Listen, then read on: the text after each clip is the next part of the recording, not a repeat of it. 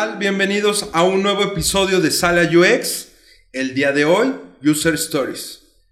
Bueno, si ustedes recuerdan, este, ya íbamos a ver User Stories, pero decidimos ver primero esta parte del mapa de empatía, porque lo vamos a utilizar en este entregable que son las User Stories. Ahora, ¿qué son las User Stories, Goyo? Bueno, pues es una técnica, es una herramienta que tomamos de las metodologías ágiles, eh, específicamente en Scrum, pero pues también se pueden utilizar en otras metodologías. Em, esto se apoya en utilizar los post-its porque hemos eh, visto en muchos espacios y de repente encontramos conferencias muy interesantes donde eh, no puedes hacer UX si no tienes post-its. Entonces es como un cliché, ¿no? Del diseñador UX. Pero bueno, estos notas adhesivas Ojalá nos escuchara la gente de esta empresa, ¿no? Pero bueno, las notas adhesivas eh, nos ayudan a nosotros a visualmente poder trabajar. Entonces, bueno, hay que conseguir estas notas adhesivas, hay que ponerlas en un pizarrón eh, o en algún espacio, en un cristal y empezar a trabajar con ellas. ¿Qué es lo que pretendemos de las user stories? Es decir, contar historias de los usuarios eh, con un lenguaje sencillo, ¿no, Poncho?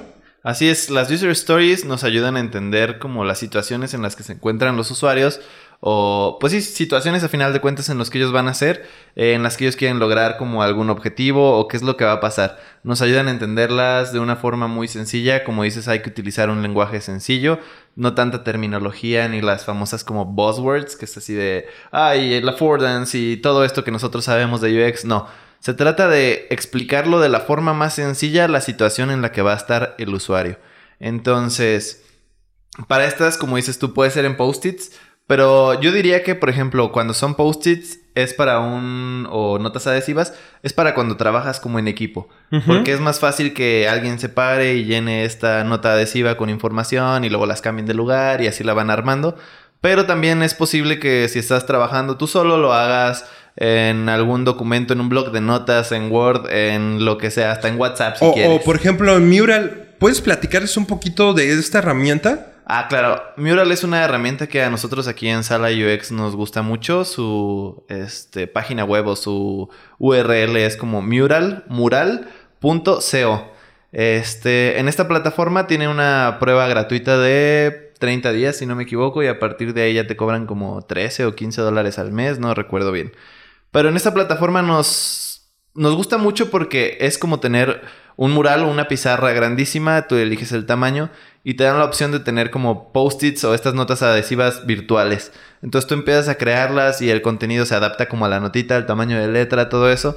Y sobre todo puedes trabajarlo con alguien a distancia. Así es la forma en la que Goyo y yo hemos trabajado. Este, a veces yo estoy en mi oficina y él en la suya, o él está en casa o yo en casa, y podemos trabajarlo de esta forma sin tener que estar como eh, en el mismo lugar y las notas adhesivas y todo esto. Entonces, Mural es una herramienta que les recomendamos mucho. También trae este, varios canvas como el de las personas. De ahí nosotros tomamos la imagen que les enseñamos.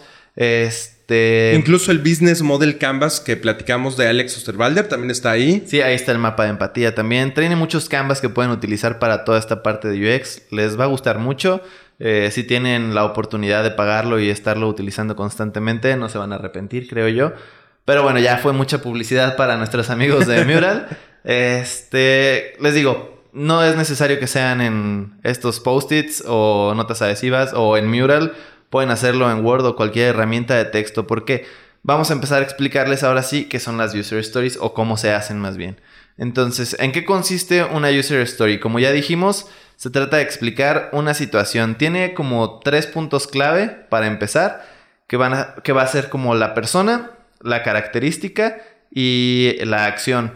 Este, poniéndolo como preguntas sería el quién, el qué y el por qué o para qué. Ajá, entonces ahí nos vamos a dar cuenta de todo el trabajo que tuvimos que hacer con lo de la protopersona, la persona, el mapa de empatía. Nos sirve porque ya podemos contar historias eh, teniendo la referencia de quiénes son los usuarios.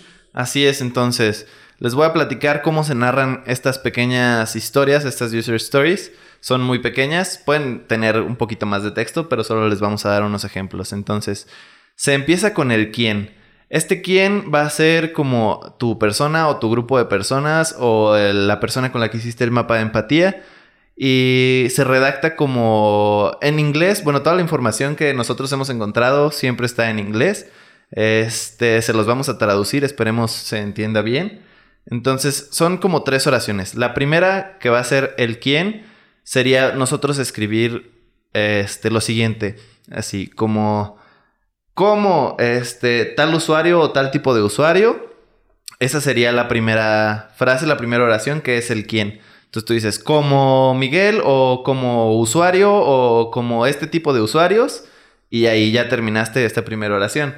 La siguiente sería quiero, que es, o, voy a, este, que va a ser el qué, qué es lo que se va a hacer. Y aquí es la característica, lo que les decíamos. Entonces, no sé, quiero mandar un mensaje. Este, y la última sería el por qué o el para qué. Y sería, no sé, para estar en contacto con mi familia.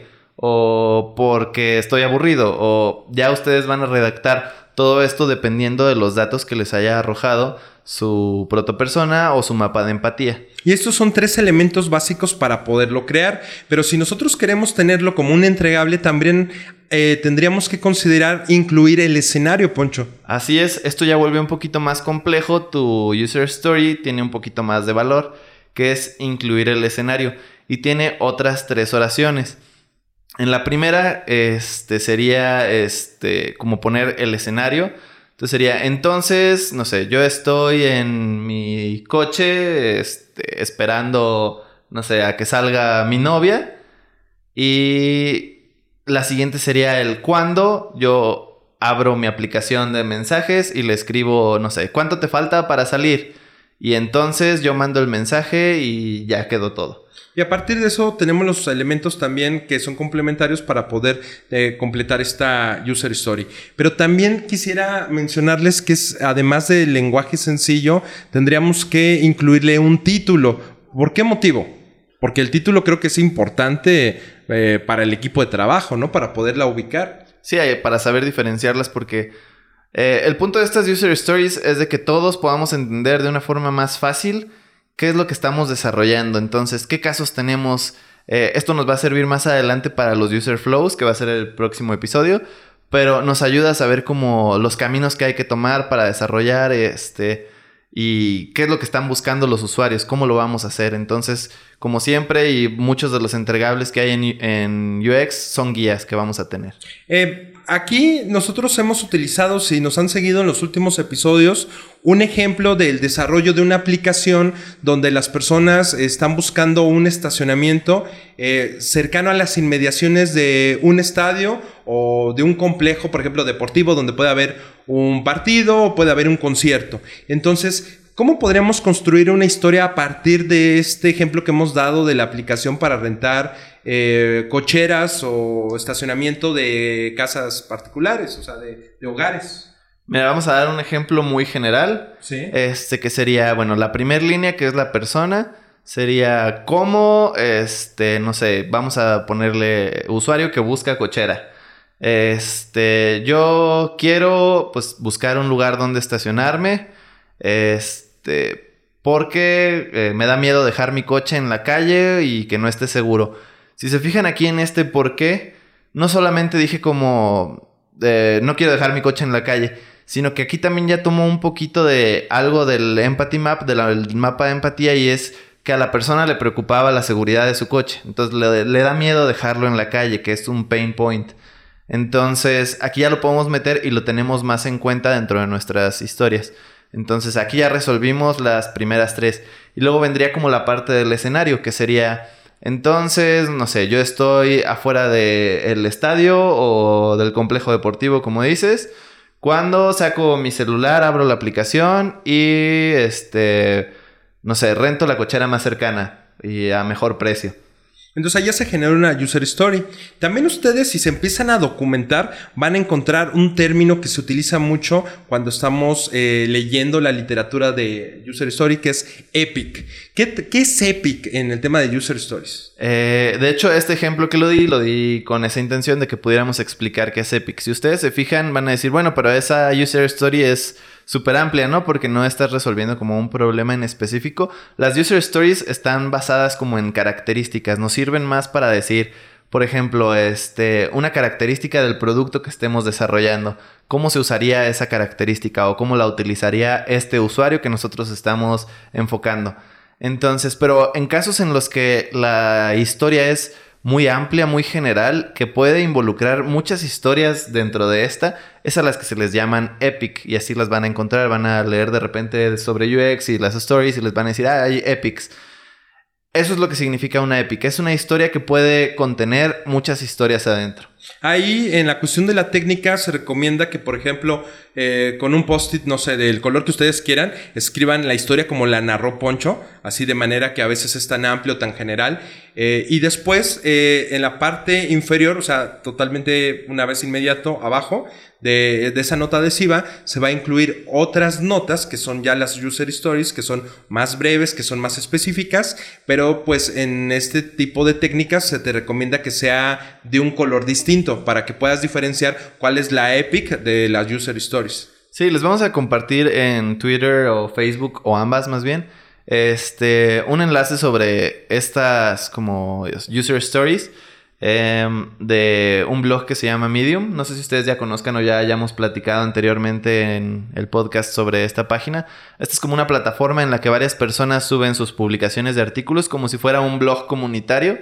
Pero pues hay personas de pues que tienen contenido de mucha calidad, gente muy importante, por ejemplo, autores de libros como el de Design Sprint, ahí también hay algunos artículos de Don Norman, que es el de el escritor de The Design of Everyday Things. Entonces, les vamos a pasar como un link donde vienen un ejemplo ya mejor de cómo se redactan estas para que lo vean de una forma visual y se guíen un poquito más. Este, y pues lo entiendan mejor. Sí, a mí me parece que aquí es, muy interesante eh, también conocerlos de la eh, de los textos de primera mano y de los autores que digamos son los gurús o a veces si no queremos utilizar ese término pues la gente que se ha consagrado en el conocimiento, en la enseñanza, en la técnica y en las estrategias del UX. Entonces pues ahí, ahí eh, ya vamos sobre hombros de gigantes. Hay personas que han trabajado este tema durante mucho, mucho tiempo y bueno pues a nosotros nos encanta hacer el podcast y poderles traer todos estos temas eh, porque creemos que en el mundo hispanoamericano se necesita hacer más UX, Poncho. Así es, entonces ya para, por último, para resumir, las user stories nos ayudan a entender como las situaciones o las características que se van a desarrollar en un lenguaje más sencillo desde el punto de vista del usuario, como si él nos lo estuviera narrando. Este, esto nos va a ayudar después a lo que va a ser nuestro próximo episodio, que van a ser los user flows, a cómo conectar estos user flows, este tipo de diagramas, ya lo estaremos viendo. Y pues que tengan un mejor entendimiento de lo que se va a desarrollar y nunca perder como ese camino de UX y no dejar de aprender, porque esto que estamos abordando el día de hoy es parte de las metodologías ágiles que Poncho y yo hemos platicado en el desarrollo del podcast que queremos este, mucho más adelante cuando ya podamos cubrir bastante terreno de lo que creemos que es importante enseñar del UX. Eh, también las vamos a abordar, como hace ratito mencionaste a Jake Knapp de Sprint, hay muchas cosas que les queremos enseñar que es complementaria y que nos ayudan mucho en el UX. Sí, sobre todo todas estas metodologías de innovación y ya les estaremos diciendo cuáles son, cómo se hacen, cuáles conviene usar. Este, pero bueno, ya en un futuro en el que creamos que ya cubrimos bastante información sobre todo este proceso, los entregables y pues el proceso en general en el orden que creemos que es mejor que ustedes lo aprenden. Así que pues no se despegan del podcast y Poncho pues tenemos redes sociales. Así es, estamos en Facebook y Twitter como Sala UX Podcast, en Instagram como Sala UX. Recuerden seguirnos y suscribirse donde sea que nos escuchen en Spotify o Apple Podcasts. Vale, pues nos escuchamos para la próxima. Bye bye.